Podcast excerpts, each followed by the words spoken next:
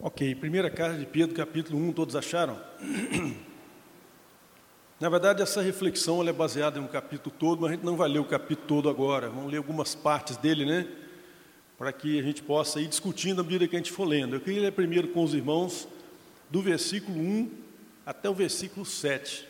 Olha o que diz o apóstolo Pedro aí.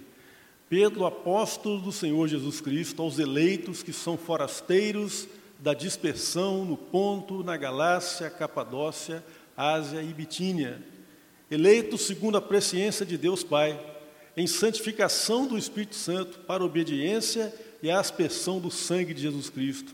Graça e paz vos sejam multiplicados. Bendito Deus e Pai de nosso Senhor Jesus Cristo, que segundo a sua muita misericórdia nos regenerou para uma viva esperança mediante a ressurreição de Jesus Cristo dentre os mortos para uma esperança incorruptível, sem mácula, imacessível, reservada nos céus para vós outros, que sois guardados pelo poder de Deus mediante a fé para a salvação preparada para revelar-se no último tempo. Nisso exultais, embora no presente, por um breve tempo, necessário seja que sejais contristados por várias provações, para que o valor da vossa fé, uma vez confirmado, muito mais precioso do que o ouro perecível, mesmo apurado por fogo, redunde em louvor e glória e honra na revelação de Jesus Cristo. Meus queridos, essa carta, como está declarado aí, como está declarado aí no primeiro versículo, foi escrita pelo apóstolo Pedro. Pedro é o autor dessa carta. E Pedro, meus queridos, ele era o principal líder da igreja primitiva.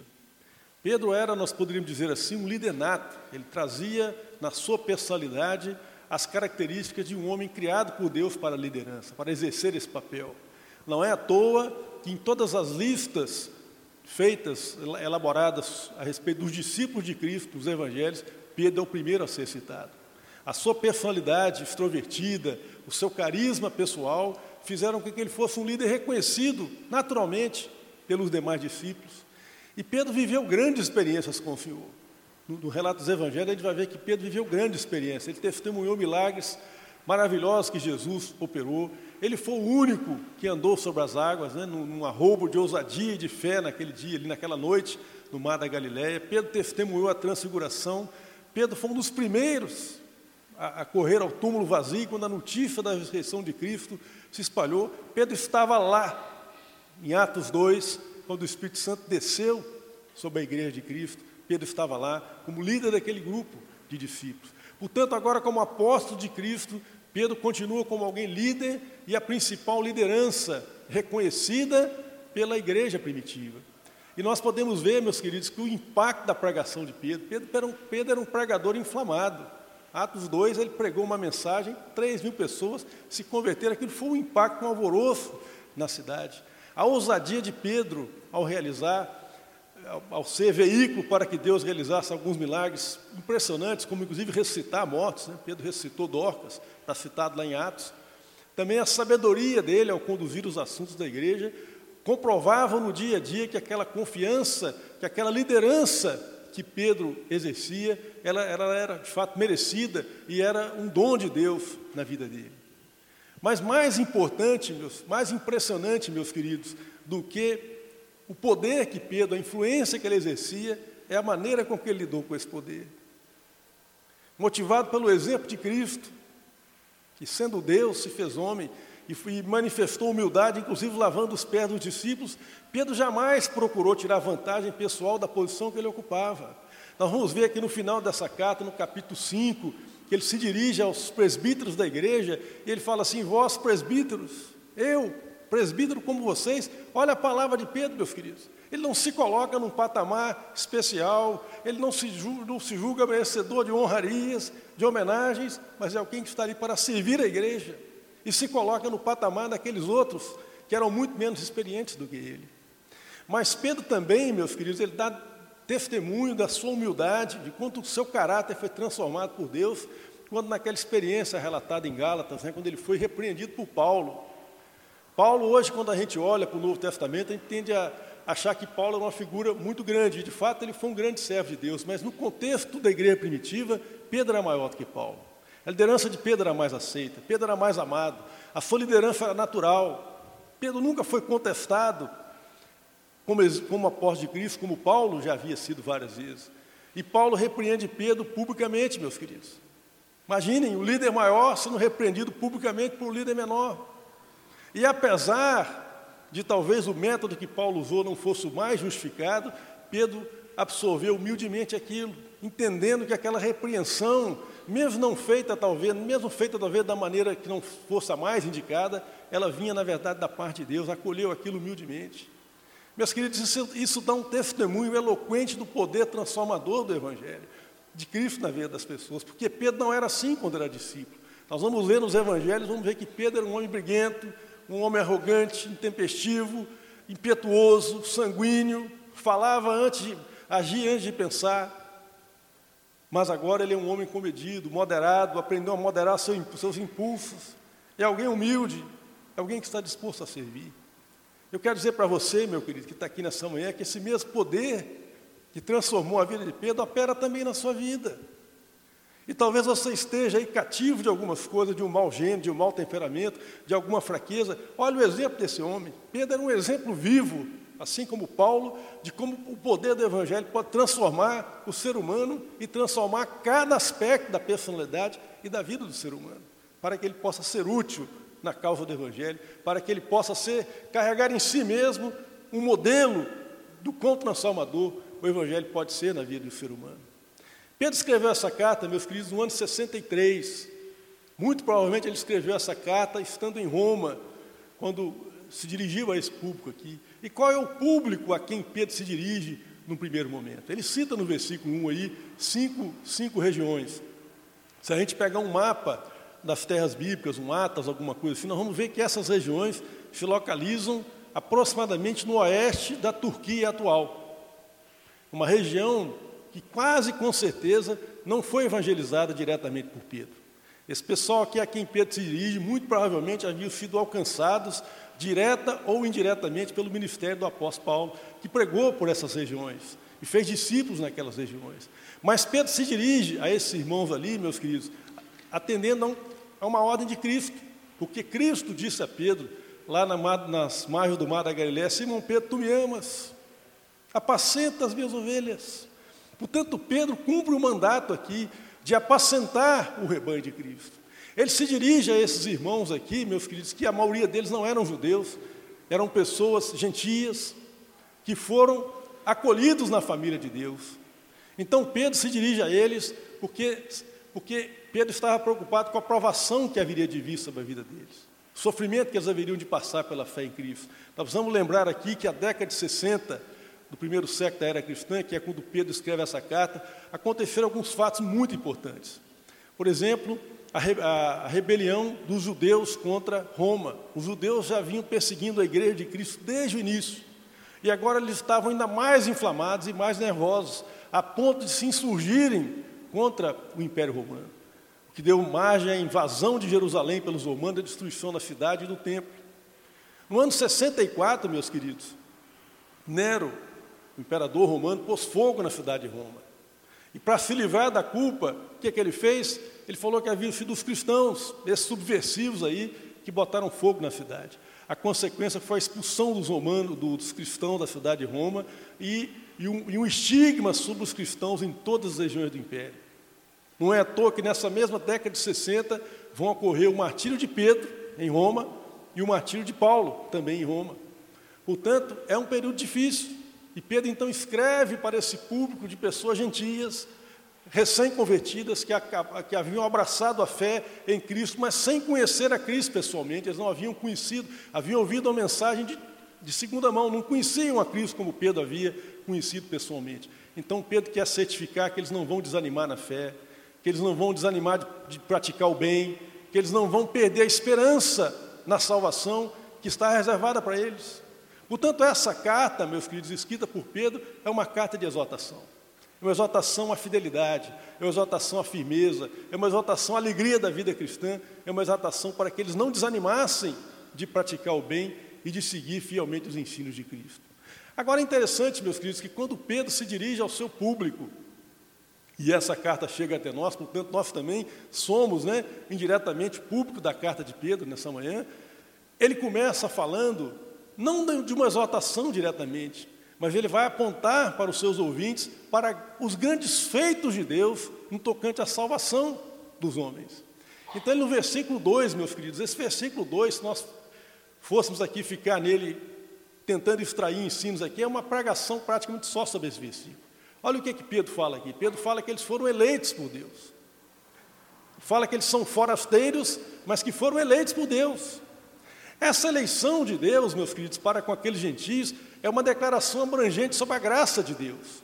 Porque Deus foi ao encontro daquelas pessoas, daqueles gentios, quando eles não estavam à procura de Deus. Eles estavam vivendo suas vidas, praticando suas idolatrias, vivendo um padrão de vida moralmente muito baixo, e o Evangelho foi até eles. A graça de Deus os alcançou, os alcançou quando eles não estavam à procura de Deus. Mas Pedro fala mais, fala que eles foram eleitos segundo a presciência de Deus.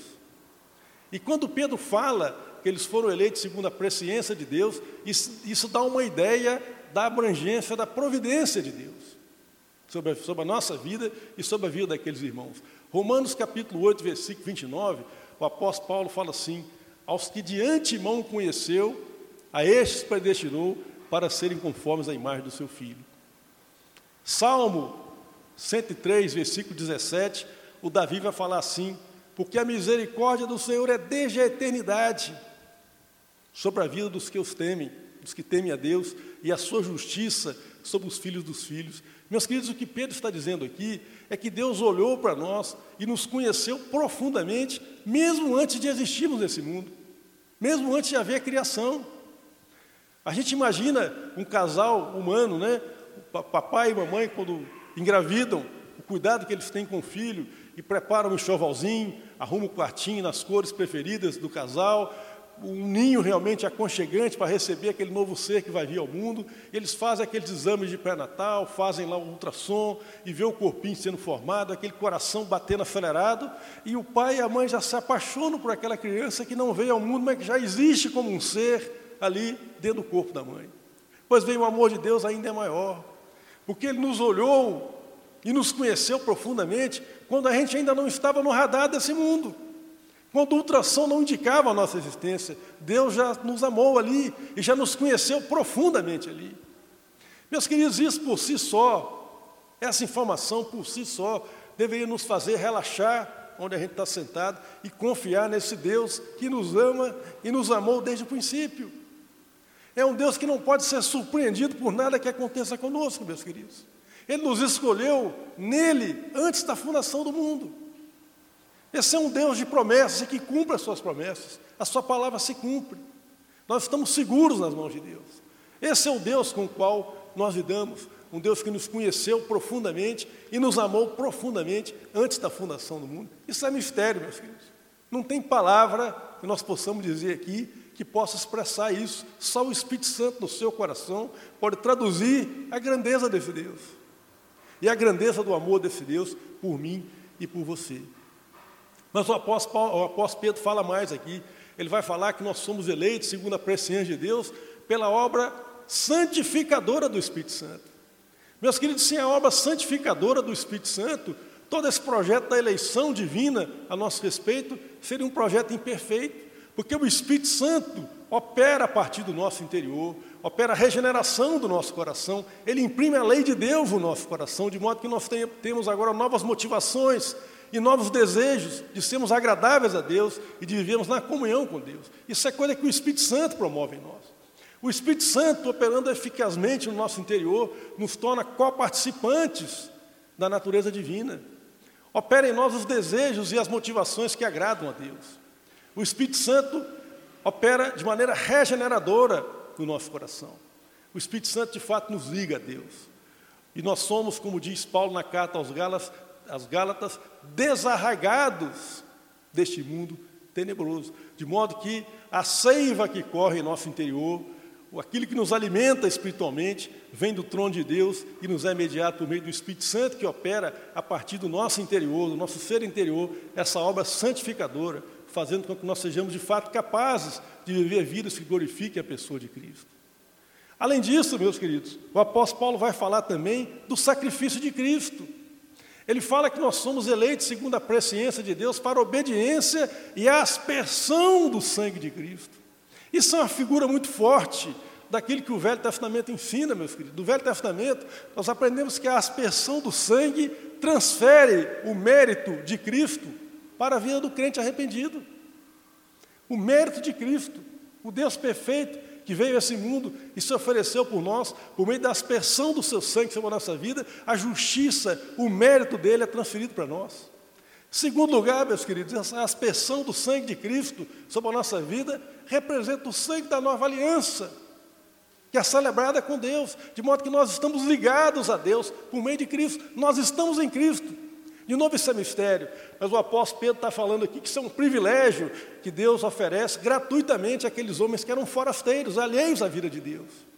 E, finalmente, a aspersão do sangue de Cristo sobre a nossa vida, confiram lá depois no livro de Levítico, representa um algo essencial na consagração sacerdotal. O livro de Levítico informa que quando o sacerdote era consagrado, era aspergido sangue sobre ele. Essa é uma ideia que Pedro vai retomar no capítulo 2, quando ele vira para aqueles homens e fala: Vocês são sacerdócio real, vocês foram aspergidos com sangue de Cristo, vocês são a nação santa, o povo de propriedade exclusiva de Deus. E vocês que nem eram povo, diz o apóstolo Pedro, agora são nação santa, povo de Deus, separados para proclamar as virtudes daquele que vos tirou das trevas para o reino de Cristo, para o reino da luz de Cristo. Então o apóstolo Pedro aqui, meus irmãos, invoca a trindade. Ele invoca a trindade para falar do, do que Deus realizou por vontade dele. Por vontade dele, por decisão soberana dele em nosso favor. Antes do mundo existir, antes da fundação do mundo. Já operou em nosso favor. E nos versículos 4 e 5, meus queridos, o apóstolo Pedro vai, vai continuar essa, essa, essa discussão, quando ele comenta aí que essa herança ela é incorruptível. Ela é incorruptível, ela não se perde, ela não perece. Isso não é um prêmio, não é como aquele troféu que você ganha no esporte, né? Com o tempo aquilo vai perdendo valor, daqui a algum tempo ninguém mais se lembra, né? Daquele troféu que você ganhou há 10 anos atrás, aquele ficou no passado, não. A vocação de Deus, a salvação que Deus opera em nosso favor é um bem eterno, meus queridos, incorruptível, inacessível, não se corrompe. E no versículo 5 ele vai falar, vai completar essa ideia, dizendo que a nossa vida está segura em Deus. Não só é um benefício eterno, como é um benefício seguro. A nossa vida está segura nas mãos de Deus. Você consegue entender isso, meu querido? A sua vida está segura na mão de Deus. É isso que o versículo está falando aqui. E Jesus acrescenta no Evangelho de João que da mão de Deus ninguém nos pode arrebatar, não é isso? Eu tenho as minhas ovelhas, eu as conheço, eu as tenho na palma da minha mão, e da minha mão ninguém as arrebata. Porque eu sou o Cordeiro de Deus e sou o leão da tribo de Judá. Meus queridos, é com base nisso que o apóstolo Pedro começa a exortar os seus ouvintes, lembrando a eles de onde eles estão em Deus, de onde eles saíram e onde eles estão agora, o que representa essa salvação que Deus ofereceu a eles. Mas o apóstolo Pedro fala outro negócio muito interessante na sequência do capítulo 1, e eu queria ler com vocês do verso 10 até o verso 12. Eu ainda quero chegar na santificação ainda, tá, irmão? Não cheguei lá ainda não. Vamos chegar lá. No versículo 10 a 12 ele fala assim, ó: E foi a respeito dessa tão grande salvação que os profetas indagaram e inquiriram, os quais profetizaram acerca da graça a vós outros destinada, investigando atentamente qual a ocasião ou quais as circunstâncias oportunas indicadas pelo Espírito de Cristo que neles estava, ao dar de antemão testemunho sobre os sofrimentos referentes a Cristo e sobre as glórias que o seguiriam.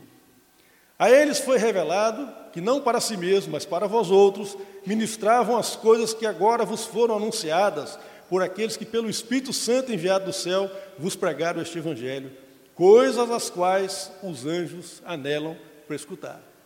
Meus queridos, em outras palavras, traduzindo aqui para o nosso português cotidiano, o que o apóstolo Pedro está falando é que tem uma grande narrativa da salvação operada por Deus, correndo paralelamente à história desse mundo. Sabe, nos livros de história que a gente estuda na escola, vai falar lá dos grandes impérios que existiram nesse mundo, o avanço da humanidade, a cultura que foi produzida pelos homens, as guerras, mas paralelamente a isso, corre a história da salvação operada por Deus. E essa história, meus queridos, não, nós não podemos perdê-la de vista. Essa história não está contada nos livros de história secular, ela não está retratada nos meios de mídia, mas essa história acontece. O reino de Deus avança. E avança por todo o mundo. E o apóstolo Pedro está chamando a atenção aqui que os homens do passado, os profetas, eles viram isso, mas não viram claramente. Eles ficavam inquirindo, refletindo, tentando entender como que Deus operaria e não entenderam completamente como que isso aconteceria. São coisas que até os seres espirituais que habitam, que assistem na presença de Deus, anelam conhecer. E, portanto, meus queridos, nós, como filhos de Deus, temos que estar atentos a isso. Temos que procurar entender e, assimilar a informação de como que essa obra avança. Porque se a gente ficar só dando atenção às notícias que o jornal publica, que a televisão mostra, essas coisas nos deixam malucos. Porque parece que tudo está acabando, é tudo, é tudo pessimismo, tudo acabou, mas não é isso que a Bíblia nos diz. Há uma narrativa da salvação que ocorre paralelamente, e essa é a verdadeira história, meus queridos. Essa é a história que realmente conta, porque no final é ela que vai prevalecer. Portanto, nós temos que estar sempre com os olhos abertos, espiritualmente falando, buscando a, a, a instrução de Deus para entendermos e assimilarmos isso.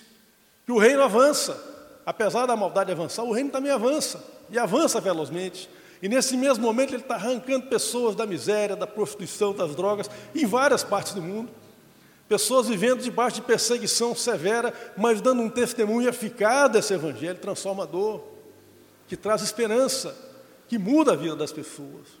E com base nisso, irmãos, com base nisso que Pedro apresentou, e eu fiz um, um, um, resumo aqui, porque na verdade é muito denso, né? Eu tinha muito tempo que eu não li a carta de Pedro, eu fiquei fascinado lendo de novo, porque é muita coisa em cada versículo aqui, é muito densa a carta de Pedro. É muita coisa que ele fala aqui, importante. Mas com base nisso que eu apresentei aqui, depois o irmão leia o capítulo com mais calma em casa, o apóstolo Pedro não vai convocar, e esse é o tema central da nossa reflexão, ele vai convocar os seus leitores a uma vida de santificação. É isso que ele vai dizer aí no versículo 13, a partir do versículo 13. Por isso, ou seja, por causa de tudo isso que eu falei, dessa salvação tão maravilhosa que Deus operou desde antes da fundação do mundo, é porque a nossa vida está segura nesse Deus que não pode ser surpreendido com nada que nos acontece, é que vocês devem cingir os lombos do vosso entendimento. Por isso, diz ele no versículo 13 em diante, cingindo o vosso entendimento, sede sóbrios e esperar inteiramente na graça que vos está sendo trazida na revelação de Jesus Cristo. Como filhos da obediência, não vos amoldeis às paixões que tinhas anteriormente na vossa ignorância. Pelo contrário, segundo é santo aquele que vos chamou, tornai-vos santos também vós mesmos em todo o vosso procedimento, porque assim está escrito: sede santos, porque eu sou santo. Ora, se invocais por Pai aquele que, sem acepção de pessoas, julga segundo as obras de cada um, portai-vos com temor durante o tempo da vossa peregrinação, sabendo que não foi mediante coisas corruptíveis como prata ou ouro que fostes resgatados do vosso fútil procedimento que vos legaram vossos pais, mas pelo precioso sangue, como de um cordeiro sem defeito, sem mácula, o sangue de Cristo, conhecido com efeito antes da fundação do mundo, porém manifestado no fim dos tempos por, por amor a vós. Até aí tá bom, já dá para a gente explorar agora o conceito da santificação. Meus queridos, o apóstolo Pedro chama aqui para uma renovação de mente. Ele fala isso no versículo 13. A mente renovada. O pastor Elmo pregou sobre isso recentemente aqui.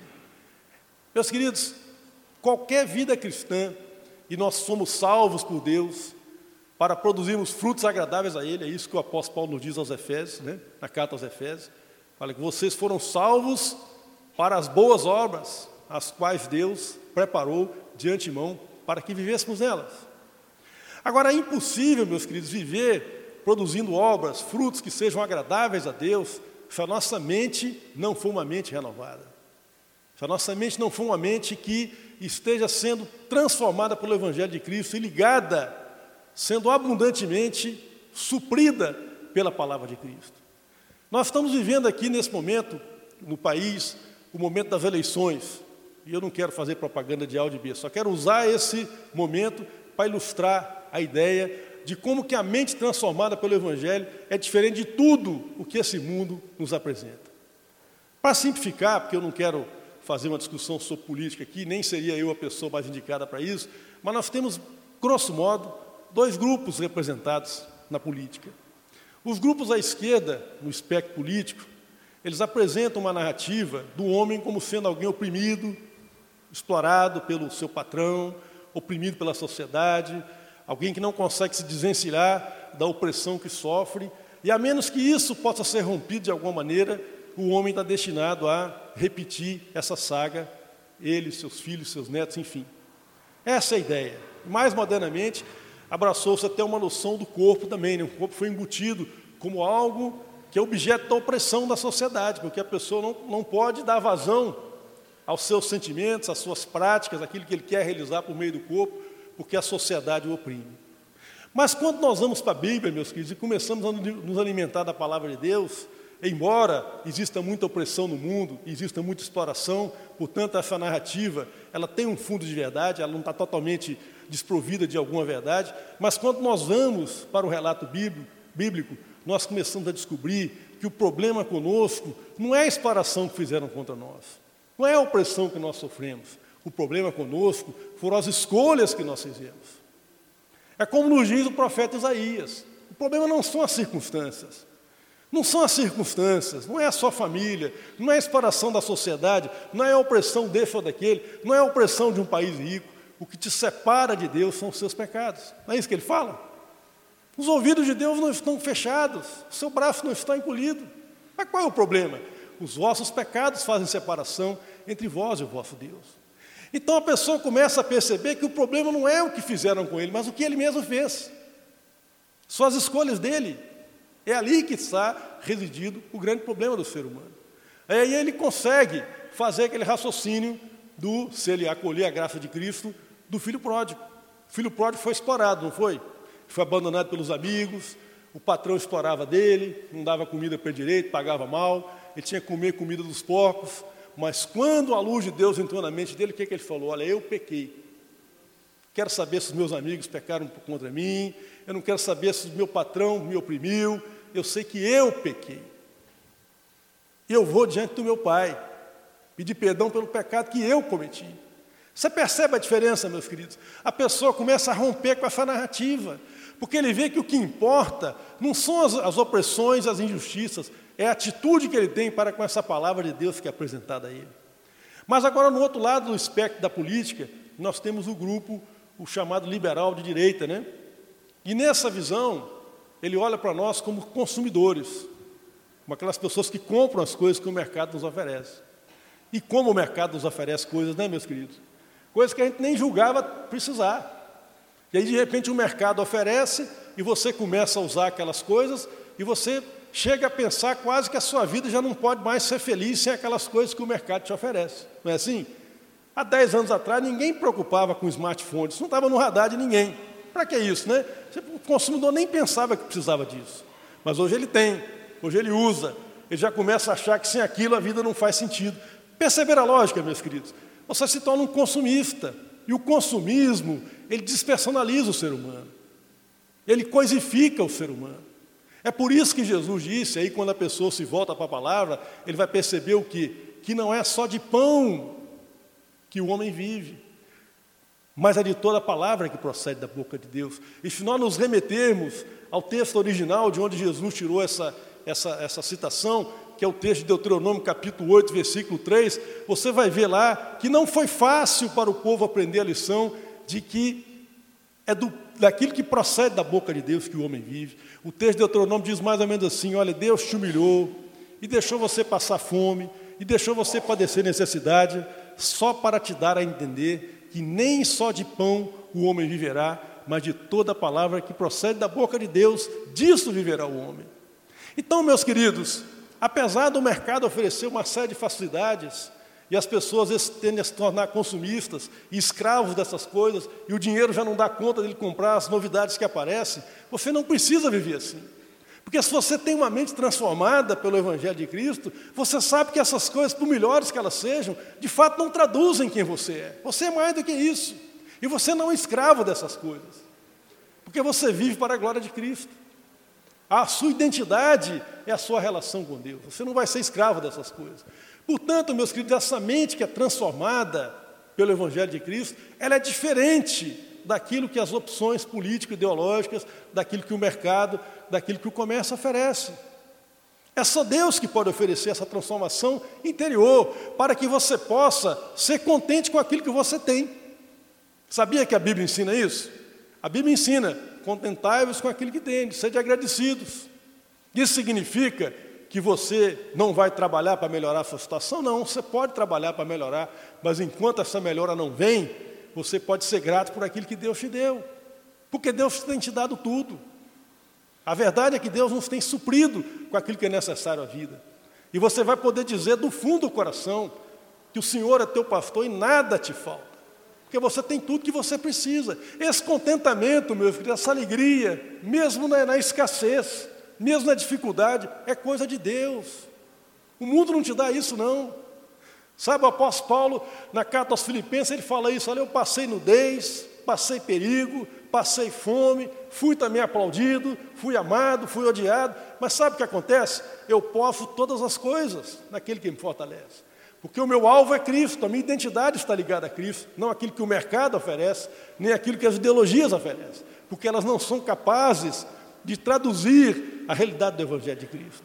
Os ídolos que o homem constrói, por mais que eles tenham algum, alguma verdade embutida neles, não traduzem a riqueza do Evangelho de Cristo. E nessa toada, meus queridos, da mente transformada, o apóstolo Pedro vai falar mais algo muito importante aí no versículo 14. Ó. Ele fala: Como filhos da obediência, não vos amoldeis às paixões que tinhas anteriormente na vossa ignorância. Meus queridos, as paixões que nós tínhamos na nossa ignorância. Vou parar isso rapidinho com vocês aqui. Eu queria falar de duas coisas. Primeiro são as paixões infames, né? Que essas, eu não preciso nem dizer muito, a gente sabe que isso desagrada a Deus mesmo. Né? Jesus disse que é do coração que vem os maus desígnios, é de lá que procedem as coisas ruins. E nós sabemos que essas coisas são condenáveis. Mas olha só, quando a tua vida, meu querido, quando a vida do ser humano não está centrada em Deus, até mesmo as necessidades legítimas, elas se tornam problemáticas para nós. Antigamente, quando eu entrei aqui na Uzi Minas, estou com 30, 31 anos já né, de empresa, não parece não, né? Estou garotão ainda, mas já tem 31 anos de estrada aí. A gente fazia os treinamentos lá, né, Leo, do CDP, e a gente aprendia sobre a pirâmide de Maslow, lembra disso? A pirâmide de Maslow é um, isso é um psicólogo americano, né? Ele, ele ordenou as necessidades humanas.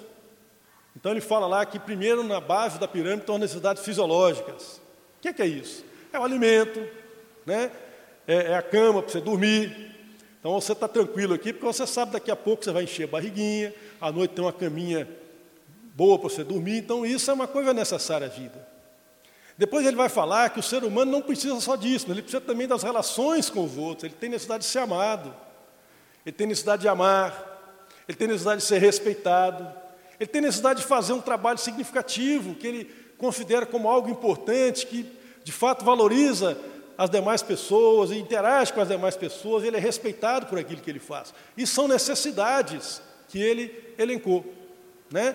Desde as necessidades básicas, que ele chamou de fisiológicas, até as necessidades mais altas, que são as de autorrealização. Essas necessidades, meus queridos, eu quero dizer para vocês, elas são legítimas. Foi Deus que ordenou para a nossa vida, para que a nossa vida fosse significativa. A Bíblia diz que tudo que é bom vem do alto, descendo do Pai das luzes, não é verdade? Tiago fala isso. Então essas coisas são boas. E Deus ordenou isso para a vida do ser humano. Agora, qualquer uma dessas necessidades, se ela ocupar o centro da nossa existência, nós vamos ter problema. Então, vou ilustrar aqui, pegar uma delas e ilustrar. Imagina, por exemplo, e isso é, é, bem, é bem prático para o dia de hoje, porque todo mundo tem carreira, né?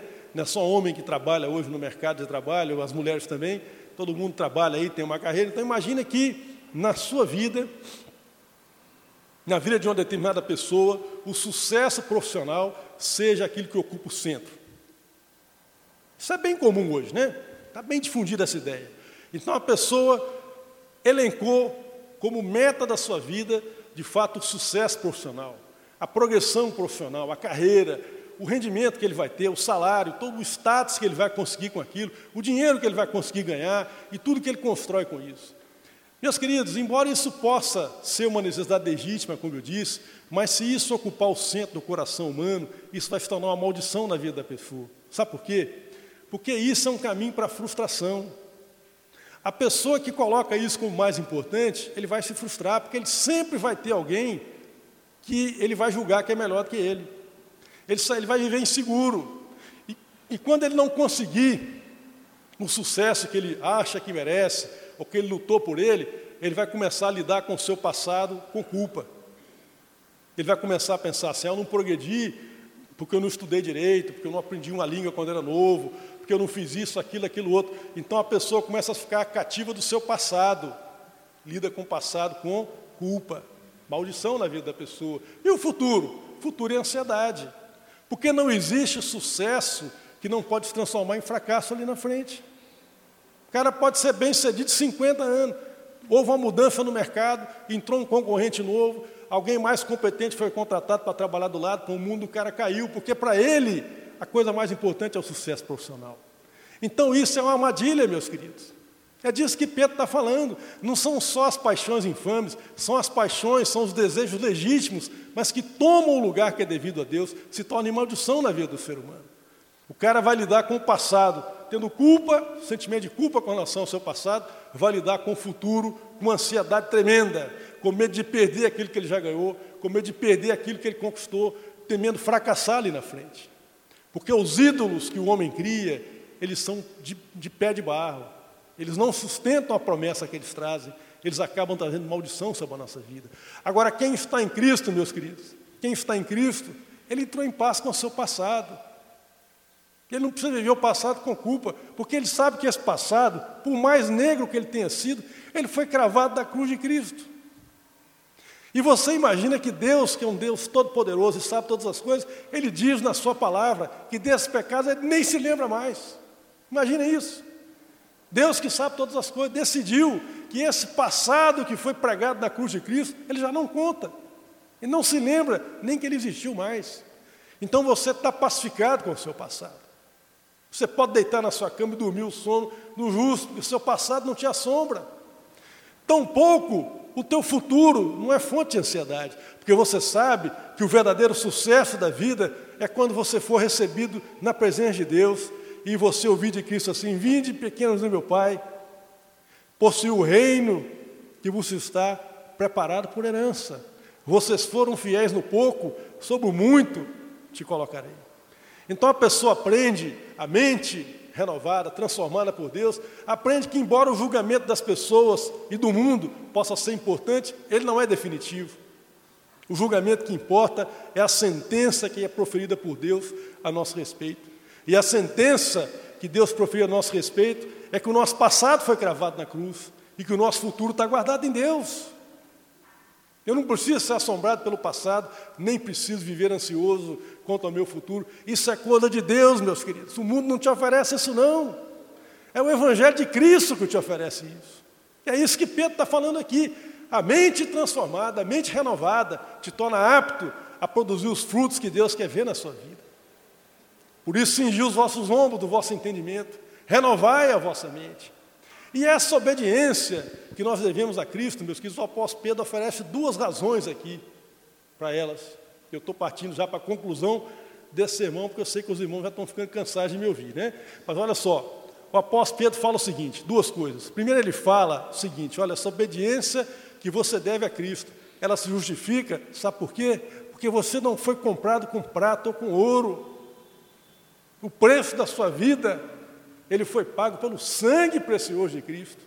Vocês imaginem que o próprio Deus perfeito se fez homem em nosso lugar e subiu naquela cruz em mesmo em seu lugar. E quando Jesus diz que a vida de um único homem vale mais do que a vida inteira, é verdade, porque a vida de Cristo, o Criador, vale mais do que o mundo inteiro.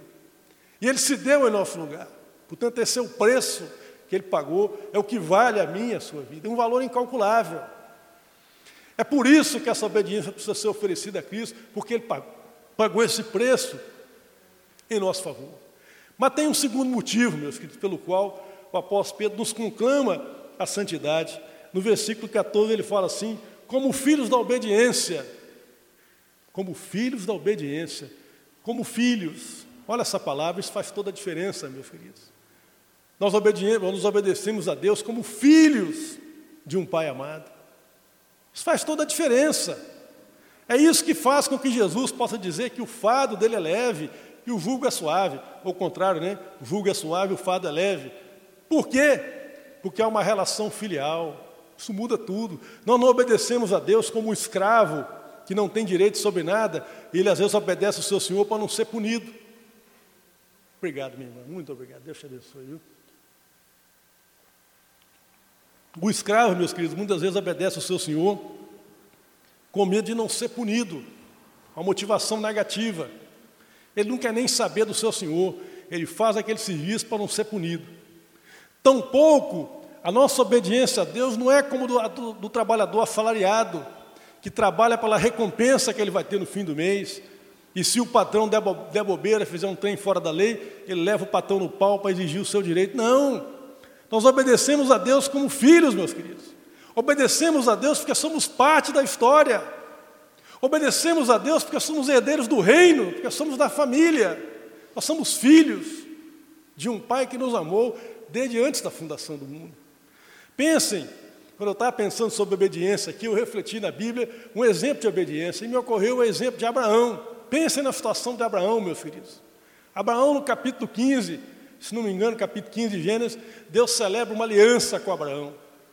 E Deus manda Abraão picar os animais ao meio, uma cena pesada assim, né? Mas aquilo significava que Deus estava dizendo para Abraão assim: Abraão, ó, se eu não cumprir o que eu prometi a você, eu quero que aconteça comigo o que aconteceu com esses animais. Eu estou jurando por mim mesmo, Abraão. Essa aliança que Deus fez com Abraão, essa aliança implicava na geração de um filho para que ele pudesse, a partir dali, dar origem a toda uma nação, uma geração de pessoas. Pois bem, depois de toda aquela corrida, essa aliança celebrada, tudo isso, Deus pede Isaac em sacrifício. E Abraão oferece Isaac. Que obediência tremenda, irmão. O que, é que será que motivou Abraão nesse ato de obediência quase sobrenatural? O autor Azebeu nos explica. Ele fala que Abraão sabia que Deus é bom, ele sabia que Deus podia recobrar Isaac das cinzas. E porque Abraão sabia que Deus é bom, ele não negou o sacrifício de Isaac, seu filho, pedido por Deus. E quando então Abraão já está para descer o cutelo em seu filho Isaac, Deus brada do céu e fala: Abraão, Abraão, não faças tal, porque eu sei que agora temes a Deus, porque não me negaste teu único filho. Jesus disse que naquele dia Abraão viu a Jesus e se alegrou. Mas Abraão viu como o pessoal aqui citado em Pedro também viu, como sombra nos séculos vindouros, sem entender direito o que estava acontecendo. Meus queridos, mas se Abraão tivesse aqui hoje entre nós, certamente nós iríamos convidá-lo para ministrar a palavra, mas fosse como fosse aqui entre nós, ele ia poder dizer o seguinte: Senhor, eu te obedeci lá naquele dia, porque eu sei que tu me amas, a ponto de não me negar teu próprio filho. Tremendo isso, irmãos. Abraão entendeu, ainda que profeticamente, o amor de um Deus que não nos negou nem mesmo o seu próprio filho.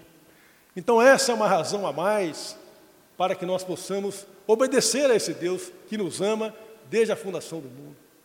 E aqui, já finalizando mesmo, eu queria fazer um desafio, um convite a você. Talvez você tenha vivido uma vida cristã insatisfatória, meu querido. Mas veja o que aconteceu com Pedro. Pedro foi transformado pelo poder do Evangelho. Veja o que aconteceu com Paulo. Foi transformado pelo poder do Evangelho. Então eu quero convidar você a andar mais perto de Deus. A se aproximar desse Deus que toma cuidado da sua vida. Para que você possa perceber isso, ter a noção disso. Porque uma coisa é você saber intelectualmente que Deus cuida de você. Outra coisa é você saber espiritualmente. Sabe?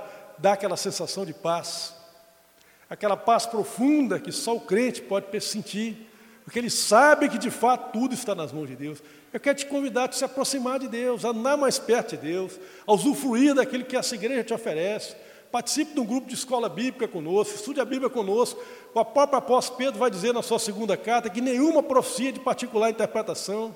Faz toda a diferença, meu querido, quando a gente abre a Bíblia para estudar em conjunto, pergunta aos alunos da escola bíblica como que é bom Ali nós somos estimulados mutuamente, auxiliados mutuamente, exortados mutuamente. Participe do culto de oração dessa igreja, meu querido. Você vai ver quantas bênçãos, o reino, o avanço do reino na vida das pessoas. Você vai se conscientizar, tomar consciência desse Deus que tem a sua vida nas mãos dele e que cuida de você.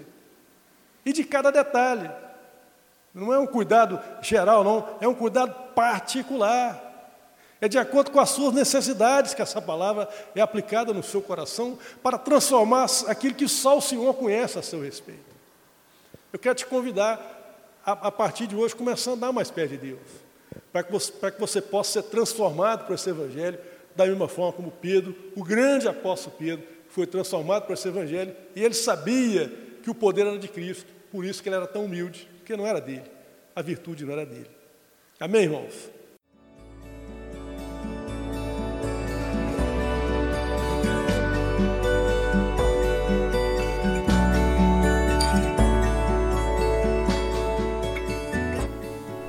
A Igreja Batista do Bom Retiro tem plena convicção de que a palavra de Deus é poder para salvar e transformar vidas. Nosso desejo é que essa mensagem tenha alcançado seu coração. Para saber mais sobre quem somos e em quem acreditamos, acesse ibbrpatinga.com.br.